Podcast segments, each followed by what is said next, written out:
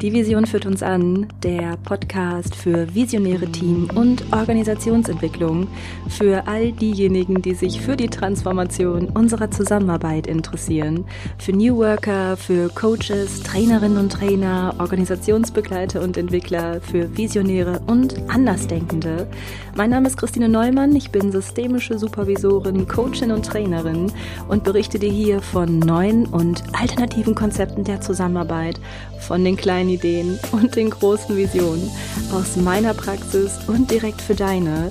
Ja, und im August ist es hier ein bisschen ruhiger gewesen. Ich kann dazu aber nur sagen, der Schein trügt. Denn auch wenn ich nicht so viel hier vor dem Mikro gesessen habe und die nächste Folge ja produziert habe, so war ich ganz bestimmt nicht untätig. Und wenn du mir in den sozialen Medien folgst, dann hast du es bestimmt auch mitbekommen. Im August hat ein allererstes Webinar stattgefunden, also eine allererste Live-Session, und zwar zu dem Thema New Work Basics. Und da dachte ich mir, das Thema New Work möchte ich jetzt auch so gerne hier in den Podcast holen, wenn auch nicht in aller Ausführlichkeit. Denn New Work gilt ja als das Schlagwort, wenn es um die Zukunft unserer Arbeit geht. Es wird in Verbindung gebracht mit der ja, zunehmenden Digitalisierung und Automatisierung, mit dem Verflüssigen von Hierarchien, mit Mitbestimmung und Selbstorganisation in Teams und Organisationen. Doch, was ist eigentlich dran an diesem Trend? Und sollten wir als Coaches, als Trainer und Trainerinnen und Berater darauf überhaupt reagieren? Hm, warum wir an New Work wohl auch in Zukunft kaum vorbeikommen werden und wie du Konzepte neuer Arbeit auch in deine Coaching-Praxis integrieren kannst, wenn du denn magst. Das erfährst du in dieser Folge und ja, ich wünsche dir ganz viel Freude beim Lauschen.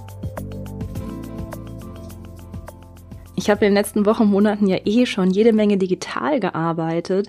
Ich weiß nicht, wie es dir so damit ergangen ist. Ich kann mir aber vorstellen, dass es ja bei dir recht ähnlich war.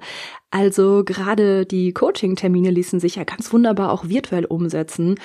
Und ich hatte auch die Gelegenheit, einige Gruppen digital zu begleiten. Und da lag die Idee dann irgendwann sehr nah, neben diesem Podcast hier Inhalte auch im Rahmen einer Live-Session zu vermitteln. Und ich muss dazu sagen, ich habe nicht damit gerechnet, wie viel Arbeit das eigentlich ist.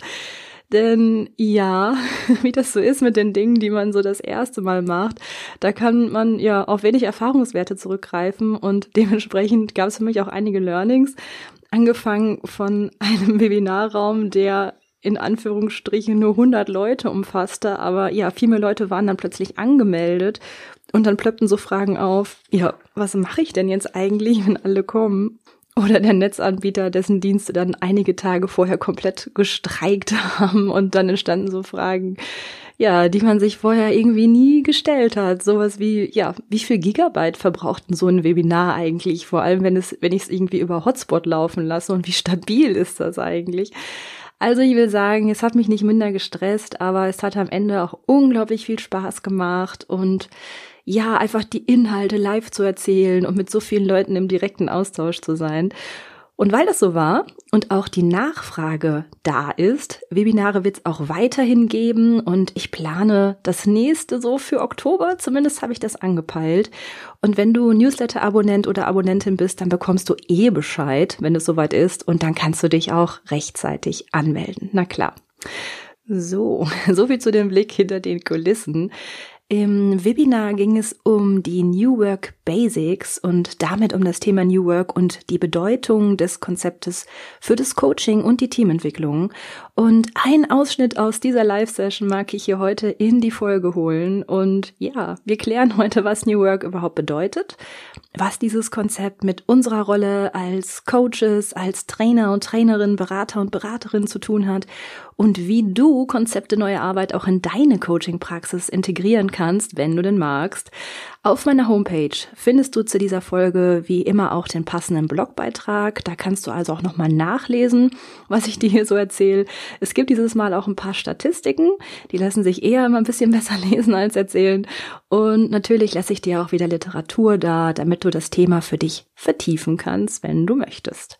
Okay, dann lass uns mal einsteigen. Und zwar mag ich dich was fragen. Wie viele Menschen begleitest du eigentlich, die davon erzählen, dass sie mit ihrer Arbeit unzufrieden sind? Wenn ich da so auf meine Praxis schaue, dann begegnet mir diese Unzufriedenheit oder auch dieses Unwohlsein mit Arbeit ja doch recht häufig. Mm, mir begegnen im Coaching zum Beispiel Führungskräfte, die mit mir gemeinsam erarbeiten wollen, wie sie die letzten Jahre bis zur Rente noch aushalten, die nach Strategien suchen, um auch noch die letzten Jahre irgendwie arbeitsfähig zu bleiben und durchzuhalten. Oder mir begegnen auch hin und wieder Führungskräfte, die davon berichten, dass sie bereits einen Burnout erlebt haben und nun bemerken, dass die Symptome zurückkehren.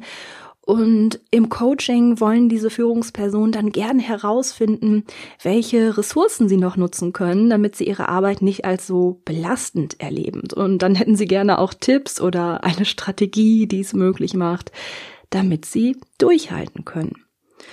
Und diese Erfahrungen aus dem Coaching decken sich tatsächlich auch mit vielen Studien, die sich mit dem Thema Gesundheit beschäftigen. Und wenn wir uns die Ergebnisse dieser Studien anschauen, dann sehen wir, dass die Erkrankungen, die im Zusammenhang mit Arbeit stehen, in den letzten Jahren immer weiter zugenommen haben. Also so Dinge wie Erschöpfung und Schlaflosigkeit haben zum Beispiel enorm zugenommen, aber auch psychische Erkrankungen. Im Gesundheitsreport der Techniker Krankenkasse aus dem Jahr 2020 kann man zum Beispiel nachlesen, dass 19 Prozent aller Fehlzeiten auf psychische Erkrankungen zurückzuführen sind. Und das ist echt ein neuer Höchstwert. Mm, dass die Häufigkeit psychischer Erkrankungen konstant angestiegen ist, vermerkt im Übrigen auch die AOK. Die Fehltage aufgrund psychischer Erkrankungen stieg in den Jahren 2007 bis 2017, jetzt halte ich mal fest, um ganze 67,5 Prozent. Und die Gründe für diese steigenden Zahlen liegen vor allem in der zunehmenden Belastung. Arbeit weitet sich in den letzten Jahrzehnten immer weiter aus und macht auch vor unserem Privatleben nicht halt. Durch digitale Tools sind wir zum Beispiel in der Lage, zu jeder Zeit zu arbeiten, auch dann, wenn eigentlich schon Feierabend sein sollte. Und sowas wie Smartphone und Tablet machen es ja zudem auch noch möglich, dass wir heute von überall aus arbeiten können, also im Café oder auf der Parkbank. Und noch dazu verändern sich unsere Tätigkeiten. Wir bleiben in der Regel nicht mehr bei einem einheitlichen Berufsbild. Wir wechseln immer mal wieder die Stelle oder die Anforderungen verändern sich. Arbeit scheint also keine Grenzen mehr zu haben und sie ist zum Dreh- und Angelpunkt unseres Lebens geworden und das hat natürlich Auswirkungen auf uns und auf unser Wohlergehen. Ja, und damit sind wir auch schon eingetaucht in das Thema New Work. Der Vordenker und ja, man kann auch sagen Erfinder von New Work, das ist Friedhof Bergmann, ein Sozialphilosoph. Der hat sich lange mit der philosophischen Frage beschäftigt, was den Menschen eigentlich frei macht. Und um eine Antwort auf diese Frage zu finden, hat er viele Gespräche auch mit Arbeitern geführt und kam zu dem Schluss, dass den Menschen nichts unfreier macht als die Arbeit. Wenn das nicht mal ein Fazit ist.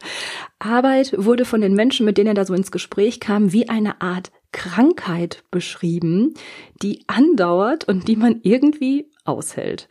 Und ich habe dir mal ein Zitat von ihm mitgebracht aus seinem Buch Neue Arbeit, neue Kultur. Da sagt er, die Arbeit ist keine bedrohliche Krise, nichts Ernstes wie Krebs oder Hepatitis, sondern wie eine leichte Erkältung. Und die ist in zwei Tagen vorbei, genauso wie am Mittwoch die Arbeitswoche in zwei Tagen vorüber ist.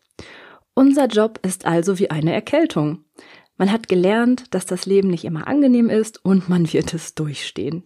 Es lässt sich nichts daran ändern, man kann nur stillhalten, bis man auf der anderen Seite angekommen ist. Hm, schönes Zitat, wie ich finde. Bergmann kam durch seine ganzen Befragungen zu dem Ergebnis, dass unsere Arbeit neu gedacht werden müsse. Und zwar so, dass sie ja so geschaffen sein müsse, dass sie den Menschen fördert, dass sie ihm Energie gibt und sie ihm nicht raubt, dass sie ihn lebendig macht und gesund hält. Bergmann spricht in diesem Kontext auch von einer Arbeit, die der Mensch wirklich, wirklich will. Und wenn wir hier genauer hinsehen, dann wird ersichtlich, dass New Work eine Umkehrung vornimmt. Unser gesellschaftliches Verständnis von Arbeit ist eigentlich eher so geprägt, dass wir uns ja immer wieder der Arbeit anpassen. Und wenn uns das nicht gelingt, dann suchen wir nach Strategien und verborgenen Ressourcen, die wir noch aktivieren können, um diese Anpassung zu erreichen. Also so wie ich es dir gerade beschrieben habe, wie mir das auch gelegentlich im Coaching begegnet. Und New Work kehrt diese Anpassung um, denn in den Konzepten neuer Arbeit geht es jetzt nicht mehr darum, den Menschen an die organisationalen Strukturen, Prozesse oder Bedingungen anzupassen, sondern New Work fragt stattdessen danach, wie diese Prozesse, wie diese Strukturen und Bedingungen so verändert werden können, dass sie die Grundbedürfnisse des Menschen fördern. Also der Mensch wird mit all seinen psychischen Grundbedürfnissen ins Zentrum gerückt und von dort aus, vom Menschen aus, wird Arbeit dann neu gedacht. Die zentrale Frage neuer Arbeit lautet daher, wie kann Arbeit den Menschen mit all seinen psychischen Bedürfnissen fördern? Genau das ist die Umkehrung, wie man so schön sagt, und das Verständnis von New Work. Eine wichtige Frage steckt an dieser Stelle aber auch noch mit drin, und zwar, was sind denn eigentlich diese psychischen Grundbedürfnisse des Menschen, die da so berücksichtigt werden sollen? Und hier lohnt sich ein Blick in die Literatur aus dem Feld der Psychologie. Mm, das Bedürfnis nach Selbstbestimmung und Mitgestaltung zählt zum Beispiel dazu.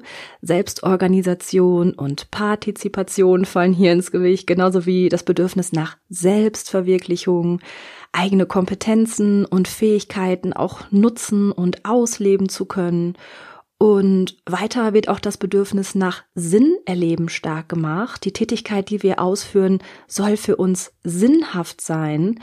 Und nicht zuletzt besteht auch das Bedürfnis nach Vereinbarkeit. Arbeit und Leben sollen gut zusammenpassen.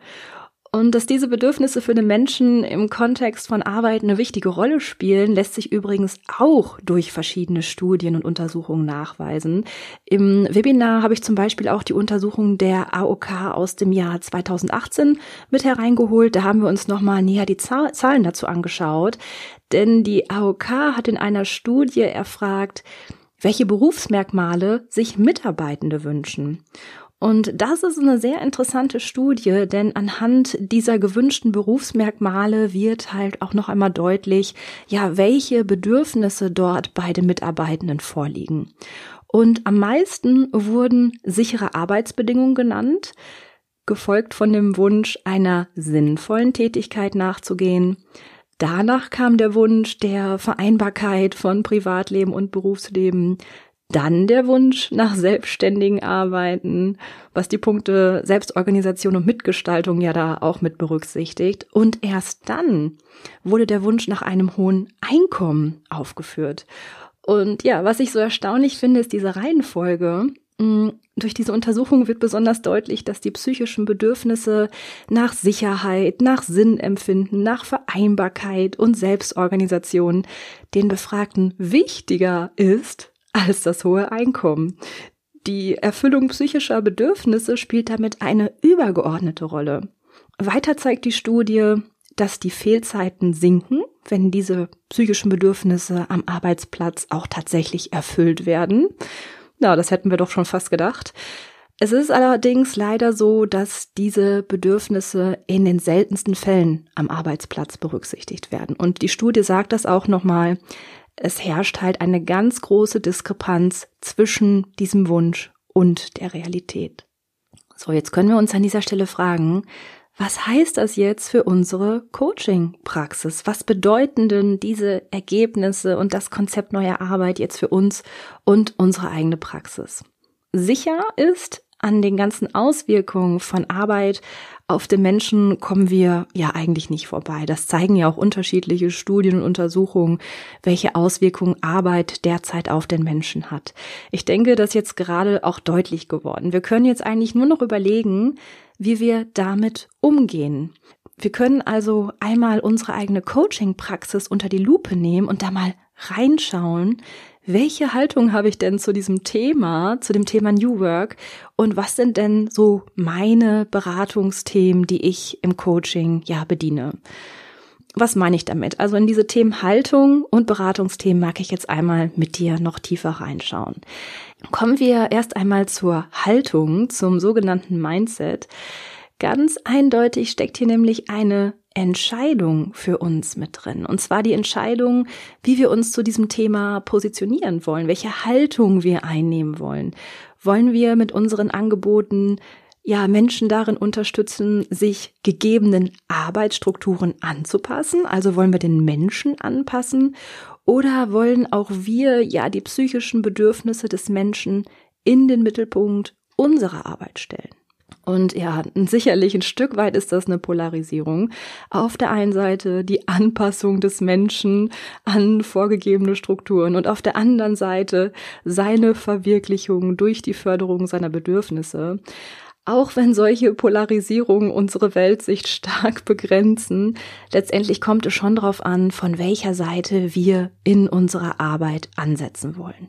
Ich nehme jetzt nochmal mein Coaching-Beispiel von vorhin hier so mit rein. Im Coaching muss ich mich entscheiden, ob ich mit dieser belasteten Führungskraft an Coping-Strategien arbeiten will, damit sie es schafft, die Arbeit weiterhin durchzustehen, sich also anzupassen, oder ob ich es mir zutraue, noch einen Schritt weiter zu fragen nach den Möglichkeiten, die außerhalb des bestehenden Arbeitskontextes liegen und ja, um Bergmann nochmal aufzuführen, nach möglichen Tätigkeiten, die mein Gegenüber wirklich, wirklich tun will. Anstelle der Anpassung rücken dann also ganz andere Beratungsthemen in den Fokus. Und damit wären wir beim zweiten Punkt bei den Beratungsthemen neuer Arbeit. Ja, was sind das denn für Beratungsthemen? Wenn wir die psychischen Bedürfnisse des Menschen in den Mittelpunkt unserer Arbeit stellen, dann spiegelt sich das natürlich auch in unseren Beratungsthemen wieder. Denn die Themen unserer Beratung orientieren sich dann daran, diese menschlichen Bedürfnisse bestmöglich zu berücksichtigen und ebenso zu fördern. Im Coaching würde es anstelle von Anpassungsleistungen um so Themen wie Beruf und Berufung gehen. Und um die Frage nach dem Sinn erleben. Ist unser Gegenüber überhaupt noch glücklich mit seiner Arbeit? Passt die Arbeit, die ausgeführt wird, überhaupt noch zu den Bedürfnissen des Coaches? Oder wie müsste sie geschaffen sein? Und welche Schritte könnte er gehen, um der gewünschten Tätigkeit näher zu kommen? Und ja, sicherlich geraten wir bei solchen Themen im Coaching auch an die kritischen Stimmen unseres Gegenübers, an seine erdachten Begrenzungen. Die Arbeit an limitierenden Glaubenssätzen und an der Biografie spielen beim Thema Beruf daher auch immer eine ausschlaggebende Rolle. Kleine Anmerkung am Rande. Wenn du noch nicht reingehört hast, dann mag ich dir die letzte Podcast-Folge empfehlen. Und zwar hatte ich hier die Jona Armborst im Interview, die ganz ausführlich erzählt hat, wie sie Menschen, ja, ähm, mit dem Thema Berufung begleitet. Und da ging es dann auch ganz zentral um die Arbeit an limitierenden Glaubenssätzen. Also da kannst du gerne noch einmal reinhören. Ja, das wären so typische Themen, also Beruf und Berufung, Sinn erleben, limitierende Glaubenssätze, Biografiearbeit. Das wären Themen, die in Zusammenhang stehen mit dem Konzept neuer Arbeit. Okay, also das könnten Themen sein. Und wenn wir einmal in die Teamentwicklung schauen, dann wäre das kaum anders. Denn wenn wir die Arbeit vom Menschen ausdenken und seine Bedürfnisse berücksichtigen, dann würden wir organisationale Strukturen und Prozesse gemeinsam mit den Mitarbeitenden schaffen. Bei so anstehenden Veränderungsprozessen würden wir also nicht mehr nur mit Steuerungsgruppen oder Führungsgremien arbeiten, wie wir das auch manchmal so kennen, sondern mit allen Mitarbeitenden gemeinsam. Und hier kämen ja Großgruppenmethoden zum Einsatz wie Barcamps, World Cafés, oder ähnliche Dinge. Und auch hier würden wir, ja, bevor wir uns überhaupt Gedanken über neue Strukturen und Prozesse machen, an den Bedürfnissen der Mitarbeitenden ansetzen. Dann würden wir so Dinge fragen wie, wie wollen die Mitarbeitenden in Zukunft miteinander arbeiten? Was ist ihnen in ihrer gemeinsamen Zusammenarbeit wichtig? Welche Änderungen wollen sie vornehmen, um sich wohlzufühlen? Und worin sehen Sie und nicht wir ihre ersten Schritte der Umsetzung. Und mein persönliches Steckenpferd ist hierbei ja die Visionsarbeit. Das weißt du bestimmt schon von mir. Ja, und warum arbeite ich so gerne mit Visionen? Weil es bei der Visionsarbeit eine zentrale Frage gibt. Und zwar, ja, wie arbeiten wir in fünf Jahren? Das ist so eine typische Frage im Rahmen von Visionsarbeit. Und genau durch diese Frage entstehen ganz besondere Zukunftsbilder, die unglaublich viel Auskunft über die Bedürfnisse der Mitarbeitenden geben, über ihre Wünsche nach Selbstbestimmung, Partizipation, nach Sinn und Vereinbarkeit und wenn die beschrieben werden in so einem Setting wie in einem Barcamp oder in World Cafés, in verschiedenen Abteilungen, dann lässt sich auch ja ein guter Ansatzpunkt finden für anschließende strukturelle Veränderungen. Aber die Reihenfolge finde ich hierbei so besonders wichtig. Also erst einmal zu schauen, welche Bedürfnisse gibt es eigentlich da? Was sind die zentralen Bedürfnisse, die vorliegen? Und erst dann auf die nötigen strukturellen Veränderungen zu blicken. Aber, kleines Aber am Rande, natürlich können wir auch weitere Formate und Schwerpunktthemen wählen, die ja so einen Austausch über die Bedürfnisse der Mitarbeitenden möglich machen.